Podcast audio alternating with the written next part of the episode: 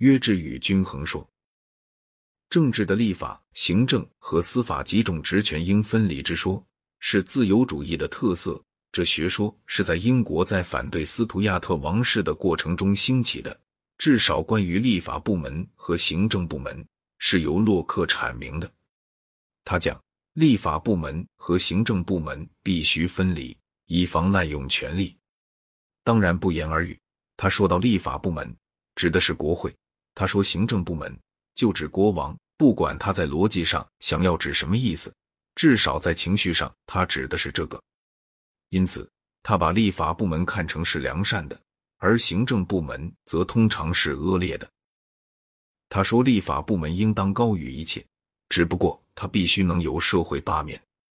言外之意，立法部门得像英国下院那样，不时通过民众投票来选举。”立法部门要能够由民众罢免这个条件，认真讲来，对于在洛克时代英国宪法容许给国王和上院的作为立法权一部分的那种职分是个谴责。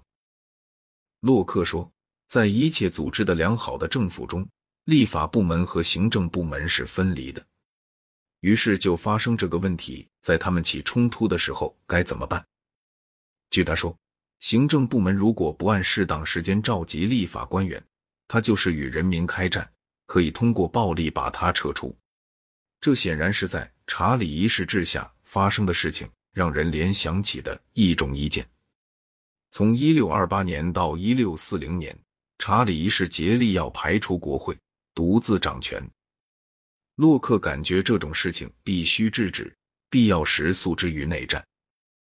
他说：“暴力只可用来反对不公不法的暴力。”只要不存在一个什么团体有法权宣判在什么时候暴力不公不法，这条原则在实际事情上就毫无用处。查理一世打算不经国会同意征收造舰税，这件事被他的反对者们断言为不公不法，而他断言他又公又法。只有内战的军事结局证明了他对宪法的解释是错误解释。美国的南北战争也发生了同样事情。各州有退出联邦的权利吗？那谁也不知道。只有北军的胜利才解决了这个法律问题。我们从洛克及当时大多数写书的人见得到一个信念：任何正直的人都能知道什么事是公正合法的。这种信念完全没把双方的党派偏见的力量估计在内，也没考虑到不论在外界或在人良心当中。都难建立一个对议论纷纭的问题能够下权威性裁断的法庭。在实际事情上，这种纠纷问题假如十分重大，并不由正义和法律解决，而完全由实力解决。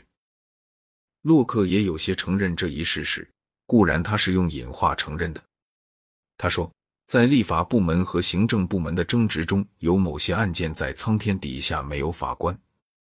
由于苍天不下明白的判决，所以这实际上就是说，只能凭打仗取得解决。因为据认为，当然苍天要把胜利给予较好的依据。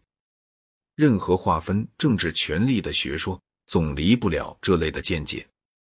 这种学说若体现在宪法中，那么避免不时打内战的唯一办法，就是行使妥协和常识。但是，妥协和常识乃是人的习性。成文宪法是体现不了的。出人意料的是，尽管司法组织在洛克时代是个议论的火炽的问题，关于司法组织，他却一言未发，一直到光荣革命时为止。法官总是随时能够被国王解职的，因此，当法官的都要判国王的敌对者有罪，而把国王的同党无罪开始。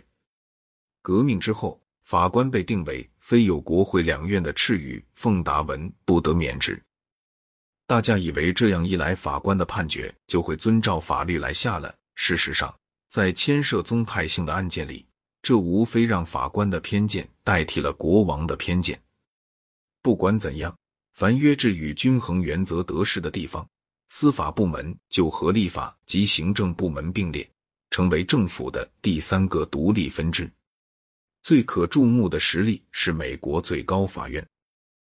约治与均衡说的历史很有趣，在他的发祥国英国是打算拿它来限制国王权力的，因为国王在革命以前向来完全控制行政部门，可是逐渐行政部门成了依属国会的部门，因为一个内阁若没有下院中多数的支持，便不可能继续下去。这样，行政部门虽形式上不然，实际上成了国会选定的一个委员会。结果是，立法权和行政权渐渐越来越不分。过去五十来年中间，由于首相有解散国会之权，以及政党纪律日益严格化，出现又一步发展。现下国会中的多数派决定哪个政党执政，但是既决定这点之后，国会实际上不能再决定别的任何事情。动议的法案只要不是由政府提出的，几乎没有成立过。因而，政府又是立法部门，又是行政部门。他的权力不过由于时而必要有大选才受到限制。当然，这种制度跟洛克的原则完全背道而驰。在法国，因为孟德斯鸠极力鼓吹这个学说，他为法国大革命当中比较温和的各党派所信奉。但是雅各宾党人一胜利就被扫除的暂时无声无息。拿破仑自然要他无用，不过在王政复辟时，他复活了。拿破仑三世一抬头，又随之湮灭。一八七一年，这学说再一次复活，而且促成通过一部宪法，其中规定总统几乎无权，政府不能解散议会。结果就是让国民议会无论和政府对比起来，或和选民对比起来，都有了很大的权限。权力的划分有甚于近代英国，但是还够不上伊洛克的原则应有的划分。因为立法部门凌驾于行政部门之上，这次大战之后，法国宪法会成什么样子，未可逆料。洛克的分权主义得到了最充分应用的国家是美国，在美国，总统和国会彼此完全独立，最高法院又独立在总统和国会以外。无意之中，美国宪法把最高法院定为立法部门的一个分支。因为只要最高法院讲不成为法律的，就不算法律。最高法院的权限在名义上仅是解释性的权限，这实际上使那种权限更增大。因为这一来，便难于指责那些想当然是纯法律性的决定了。这部宪法自来仅有一度惹起了武装冲突，这一点十足说明了美国人在政治上的贤达。洛克的政治哲学在工业革命以前大体上一直适当合用。从那个时代以来，他越来越无法处理各种重大问题。庞大的公司所体现的资产权力长大的超乎洛克的任何想象以外。国家的各种必要职权，例如在教育方面的职权，大大增强。国家主义造成了经济权力和政治权力联盟。有时两者融为一体，使战争成为主要的竞争手段。单一的个体公民已经不再有洛克的思想中他所具有的那种权利和独立。我们的时代是个组织化时代，时代的冲突是组织和组织间的冲突，不是各个人之间的冲突。如洛克所说，自然状态还存在于国与国之间，先必须有一个新的国际性社会契约。我们才能领受从政治可以指望到的福惠。国际政府一旦创立起来，洛克的政治哲学有不少又适用了，虽然其中关于私有财产的那一部分不会这样。